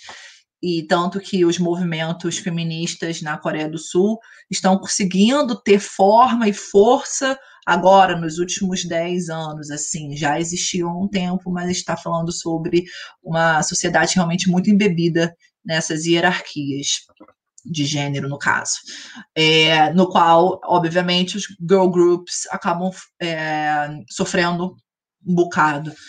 que mais? Deixa eu ver aqui. Teve uma pergunta da Yasmin. Poderia explicar como funciona esse comportamento hegemônico fandom quando há a quebra das hashtags? Eu acho que é muito mais ligado a uma movimentação que é, é muito estruturada do K-pop por causa dessas tentativas de é, aumentar o potencial de alcance que esse movimento tem há bastante tempo. Então, se utilizar dessas é, estratégias de engajamento, é, desses algoritmos, faz parte de um aprendizado do, do fandom, né? E eu falo fandom porque acho que é algo que eu nem comentei antes. A gente fala sobre o fandom do K-pop, mas dentro do fandom do K-pop há vários pequenos fandoms dos diferentes grupos que a Lori falou antes sobre a movimentação das ARMYs, que são a, os, as fãs e os fãs do BTS. Então, há diferentes lógicas dentro desse fandom, mas uma vez que é, a causa é ligada a uma extensão desse alcance a favor de que esses grupos sejam mais famosos ainda em diferentes lugares, é, existe um comportamento dentro dos fandoms é, para se utilizar dessas ferramentas a favor desses grupos. Então, é algo que já é, é pensado anteriormente a favor da indústria, né? Que agora se utiliza para causas que são ligadas a questões sociais. No caso aqui, como está abordando a Black Lives Matter e, uh, e também o que a Lori falou de causas ambientais em geral. É, que mais? Deixa eu ver. Me ajuda, Moisés, a lembrar. Acho que é isso. Acho que tu respondeu. Foi isso, né? Tu respondeu todas. É, é eu queria perguntar para aproveitar o tempo com a Dani. Eu, eu tenho que fazer uma piada infame aqui. Você, é, deixa eu fazer uma piada infame aqui. Você ah. escuta, você escuta Yanni ou Laurel? Vocês conhecem essa? Ah, meu Deus! Olha, depende do dia. Não sabe essa, Não, essa eu perdi. Total. Não, tem, um, tem um videozinho que corre na, na WhatsApp que, que a, a pessoa, as pessoas eh, escutam o mesmo som e umas escutam Laurie e outras escutam Yanni. É, dependendo, então a gente acha muito engraçado. Tipo aquele lance com um V verde, outro V azul, qualquer, né? É, eu não pude, né, eu achei, eu lembrei que o teu nome soa exatamente igual ao, ao, ao, que a pessoa pronuncia ali. Mas fica à vontade para comentar o que quiser da, da Dani, e, e, eu também quero te acrescentar uma pergunta aqui, já que ninguém mais fez, e eu tenho muitas para fazer, uh, para além do teu comentário, para seguir na sequência que é, uh, bom, uh, digamos assim, a gente tem essa resistência de fandoms, tu acha que de alguma maneira dá para outros movimentos não, digamos assim, uh, tão alicerçados na, na cultura pop, essa estrutura de fandom, mas movimentos sociais mesmo, esquerda, política em geral, de alguma maneira copiar essas estratégias, ou, ou, ou, como é que tu vê a esquerda se posicionando, já que tu já falou, né, que a direita ela aprendeu bem a, a, manusear essas técnicas todas, né? E como é que a esquerda se situa nisso aí? Depois do teu comentário, que tu quiser comentar em relação ao que a Dani falou. É, eu, eu a minha pergunta para Dani era em relação a como que ela vê isso do, do principalmente do socioambiental, por exemplo, plantar árvore, esses tipos de atitudes conscientes, se isso é algo que é, as bandas ou tem algo que parte das bandas, como que é essa relação do enunciado até o momento da ação? Porque, como eu falei, né, eu, eu na, em agosto do ano passado, né, na época das queimadas, de novo também a reação do, do fandom é, K-Popper foi é, um tsunami também, né, naquele momento em que houve uma, enfim, né, uma reação de um grupo bolsonar, do bolsonarismo né, em relação a, a muitas é, notícias falsas sobre as queimadas. Então, é, foi um eco. Então, eu queria saber se isso parte de alguém ou é algo que eu também mapeando as redes, eu via os hubs de distribuição. Então, me parecia algo também conectado a coletivos né, no Twitter, né, que acabam sendo como se fosse um, um espaço onde, olha, hoje nós vamos é, ter esse ativismo, hoje, olha esse grupo, plantou árvores, ou, enfim, fez uma ação comunitária. Como que é isso? Assim, é uma curiosidade mesmo em relação a como se organiza. É, eu acho que eu vou até te surpreender com essa resposta, porque essas movimentações começaram para presentear os ídolos. Então, por exemplo, era aniversário de um ídolo do grupo TVXQ. É, as fãs se organizavam a favor de, no dia do aniversário dele, eles, elas terem conseguido é, replantar uma área que pudesse ser chamada de bosque de tal membro, sei lá, o Juno do, do TVXQ. Então começaram como esses presentes de aniversário ou presente de algum um presente ligado a algum momento específico da carreira daquele grupo. É, quando existem movimentações muito estruturadas para esses aniversários, é bastante interessante ver. Tem algumas pesquisas até ligadas a isso, assim, como os aniversários das bandas e dos membros das bandas, os fandoms se organizam para isso. Então, essas grandes movimentações sociais partiram dessa cultura fã, como essa cultura fã se estruturava a favor de ser fã, a favor de, de poder retribuir o seu ídolo de afeição. Então, é, o replantio é algo que você já conhece, já sabe, é bastante comentado, mas construção de escolas em, em locais é, que existia uma necessidade, uma demanda é, dessa estrutura, é, doação de alimentos para casas de repouso, é algo bastante comum, bastante comum mesmo, que antes tinha essa finalidade muito endereçada aos ídolos, e então de uma forma ou da outra é, conseguiam né, ter esse, é, esse alcance interessante social, é, mas hoje, com essa estrutura já existente, né, outras causas puderam ser levantadas a partir dessa força já estruturada anteriormente, através apenas da cultura fã, do que era interessante para aqueles fãs. Assim. Então, não é algo novo, e nem é algo que foi estruturado agora por causa dessas demandas sociais, mas sim veio dessa cultura pop que é muito bem estruturada, muito bem pensada, e especialmente dentro do ambiente da, da web, né? Porque está falando de um país que, para basicamente de todo o Ocidente é bastante distante, então, para você poder estar próximo da sua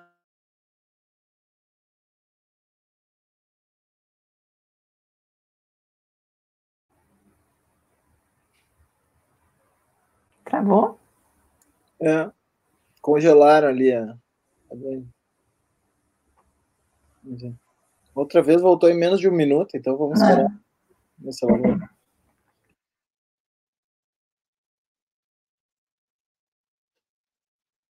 Se alguém tem mais alguma pergunta, faça agora, porque depois a gente vai. Essa é a hora, tá chegando na hora do jantar, hein, pessoal? É, é como diz, né?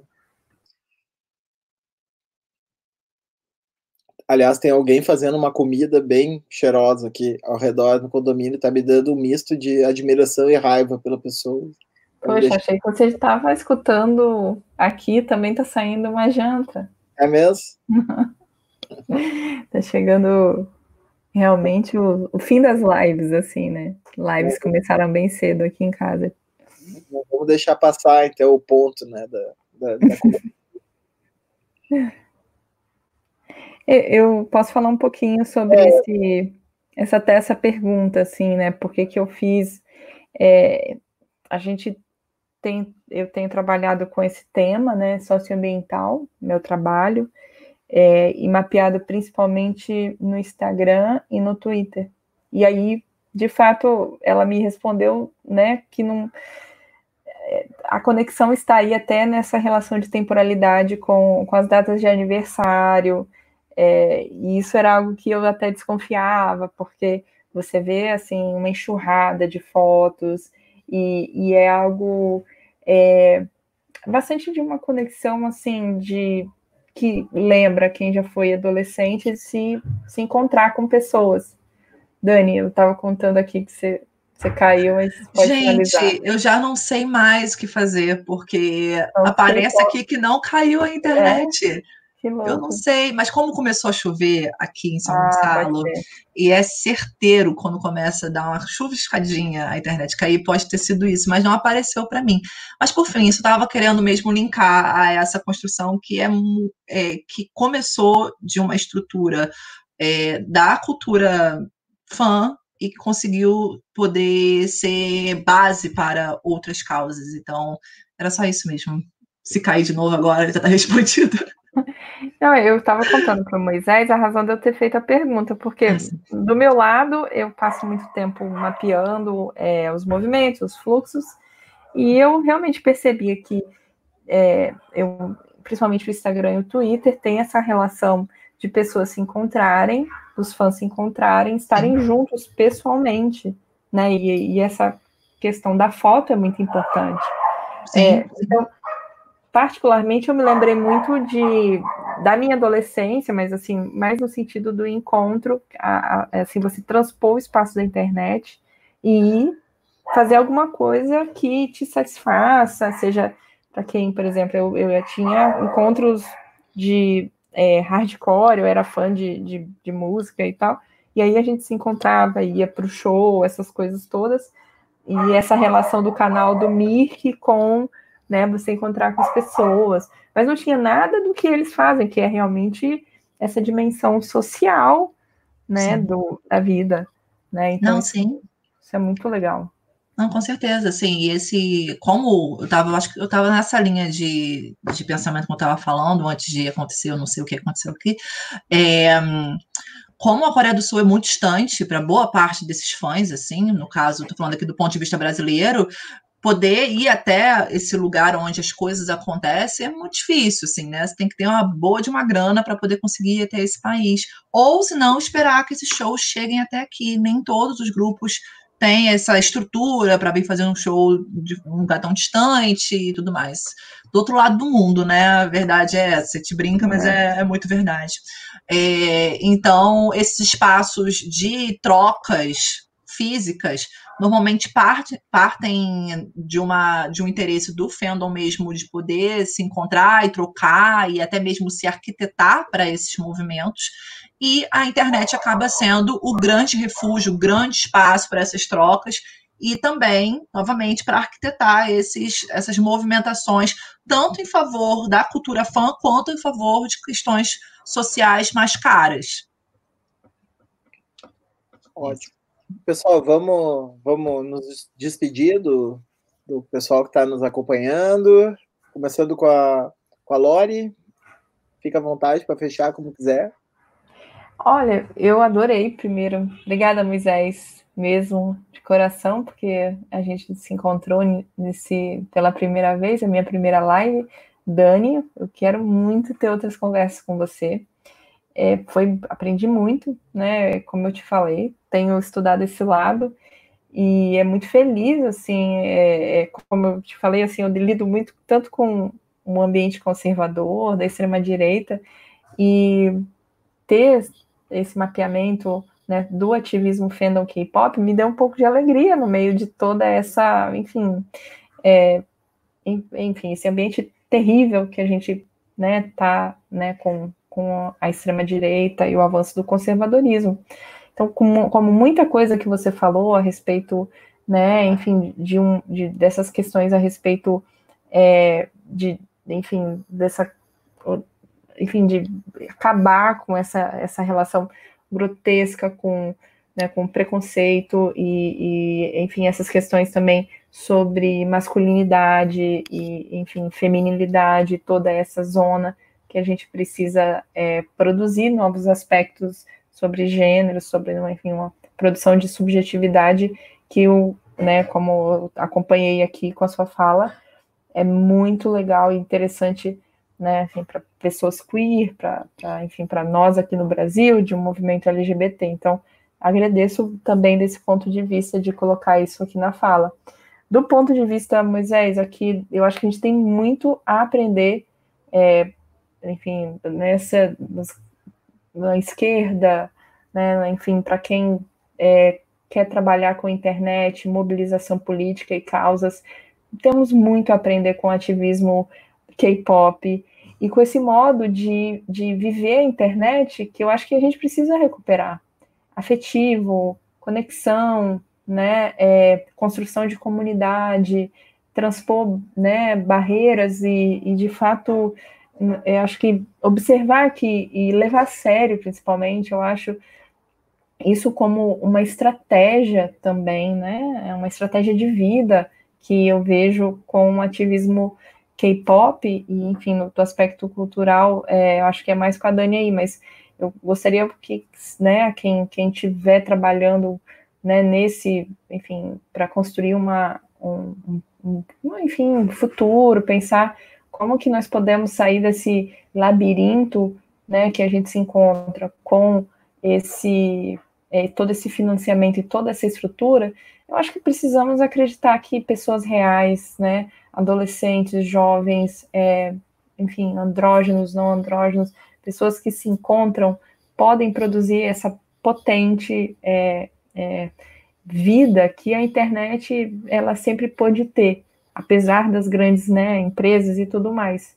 Então, acho que é, acompanhem o ativismo K-pop, acompanhem é, o K-pop também para aprender e levar muito a sério sobre como é, essa vida online ela, a gente pode atravessar essa, essa maré que a gente está para um, um momento melhor.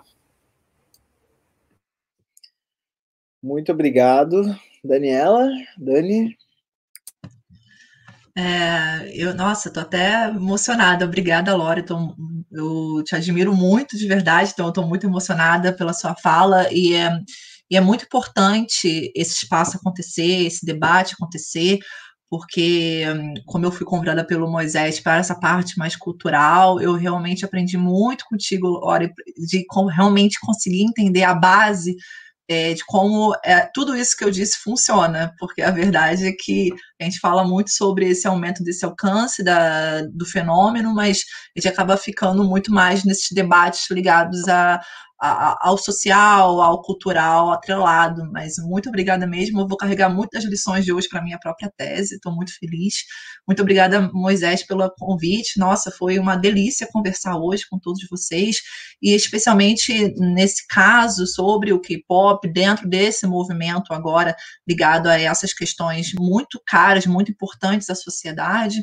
E eu gostaria até de pontuar que essa, essa movimentação do, dos fandoms do K-pop é, além de tudo, além de toda a importância desse movimento, a importância dessa, desse posicionamento, também é um, é um lugar de retratação desses fãs do K-pop que é, muitas vezes não se posicionaram em questões de raça, que muitas vezes se deixaram passar como um movimento atrelado a uma cultura branca. Então, é, é, o posicionamento do esse posicionamento ao Black Lives Matter é uma retratação dos fandoms, então eu fico muito feliz, e quem estiver me assistindo, eu estou muito feliz de ver essa movimentação em favor é, de dos fãs da própria fanbase que é negra e que faz, participa e que nem sempre é vista, que nem sempre é enxergada, e também desse distanciamento do eurocentrismo que tentam atrelar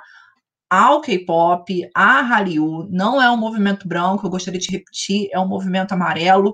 A gente tem que é, pensar o K-pop, pensar a Hallyu como um movimento racializado, por mais que nem sempre se apresente como.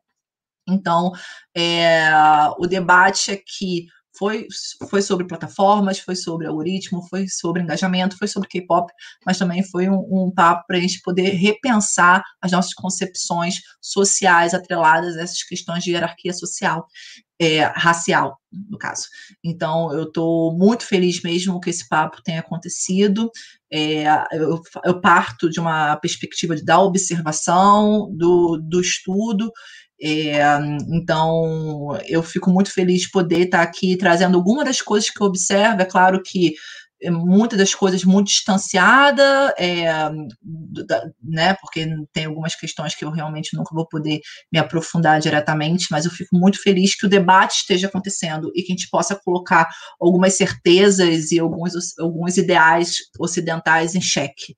Eu acho que estamos vivendo esse momento em que é necessário colocar isso tudo em dúvida, repensar e nos reposicionar como brasileiros nessa, nessa construção conservadora, novamente euro, muito extremamente eurocentrada desse conservadorismo que está em ascensão aqui no Brasil, através especialmente da direita, e como a Lori, coitada, eu imagino como deve ser o dia a dia dela convivendo com essas postagens, mas então, eu acho que é muito parte da gente também se reencontrar dentro dessa, dessa, desse fato que nós não fazemos parte do, da centralidade universal, a gente não faz parte do Ocidente, a gente é ocidental geograficamente, mas não é por poder, a gente faz parte da periferia global e a gente tem que se reencontrar nesse momento para a gente não se deixar levar por certezas ocidentais que só nos cegam e só nos colocam em posicionamentos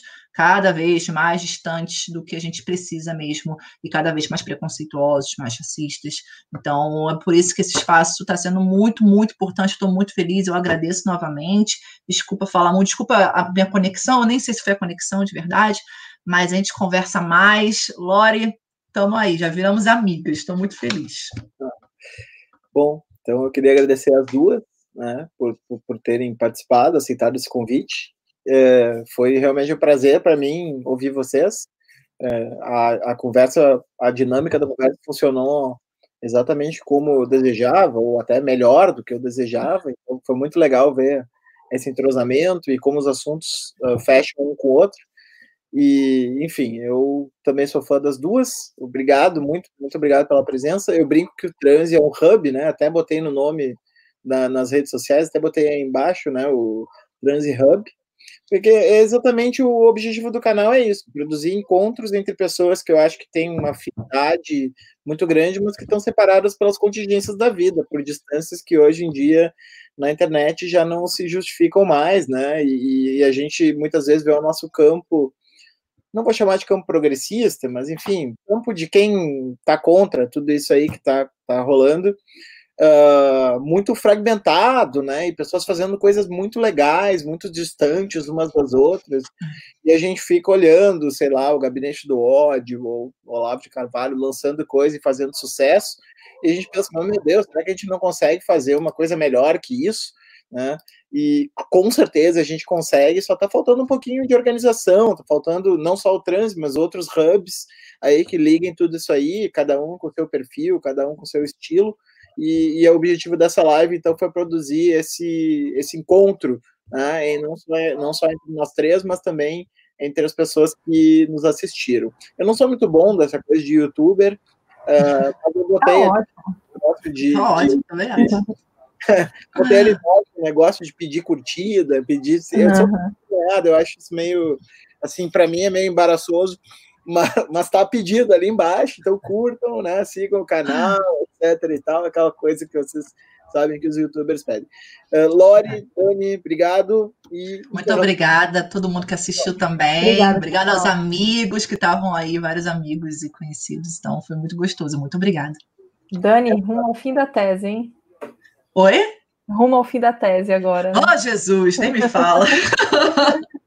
que trabalheira. Até mais, pessoal. Até mais.